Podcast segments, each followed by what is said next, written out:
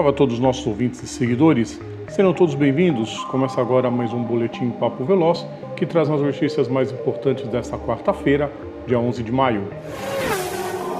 Fórmula 1 Segue o imbróglio entre Lewis Hamilton e a FIA pelo uso de joias na Fórmula 1.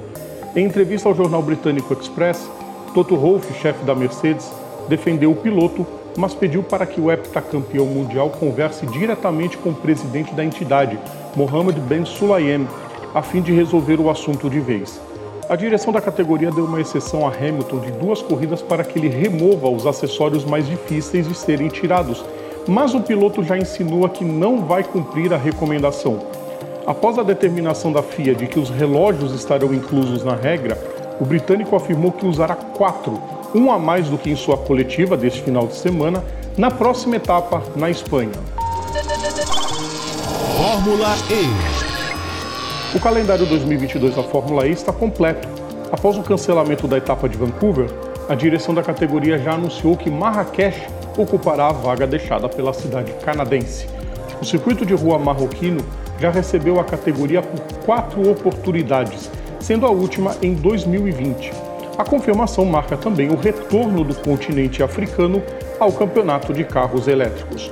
Vancouver teve problemas com os alvarás de funcionamento e teve que ser adiada para 2023. Com o anúncio, portanto, a Fórmula E consegue manter as 16 corridas previstas para este ano. Fórmula Indy Arce Enerson quer disputar a temporada 2023 da IndyCar em tempo integral e para isso busca parceiros junto ao seu pai, Neil, para voltar à categoria.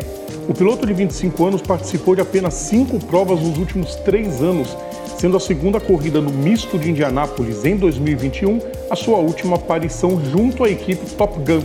Neil havia comprado o carro e o chassi reserva, mas a aquisição virou caso de justiça. Agora, com a disputa resolvida nos tribunais, Emerson quer, enfim, participar de uma temporada completa. Seu melhor resultado foi em 2016, com o nono lugar na etapa de Watkins Glen. O Boletim Papo Veloz volta amanhã. Vocês podem ouvir todo o nosso conteúdo em nosso canal no YouTube, nas plataformas digitais ou assinando o nosso feed is.gd barra programa Papo Veloz. Vocês também podem nos seguir nas redes sociais. No Facebook, Instagram e Twitter é só procurar por PGM Papo Veloz. Grande abraço a todos e até amanhã. Tchau!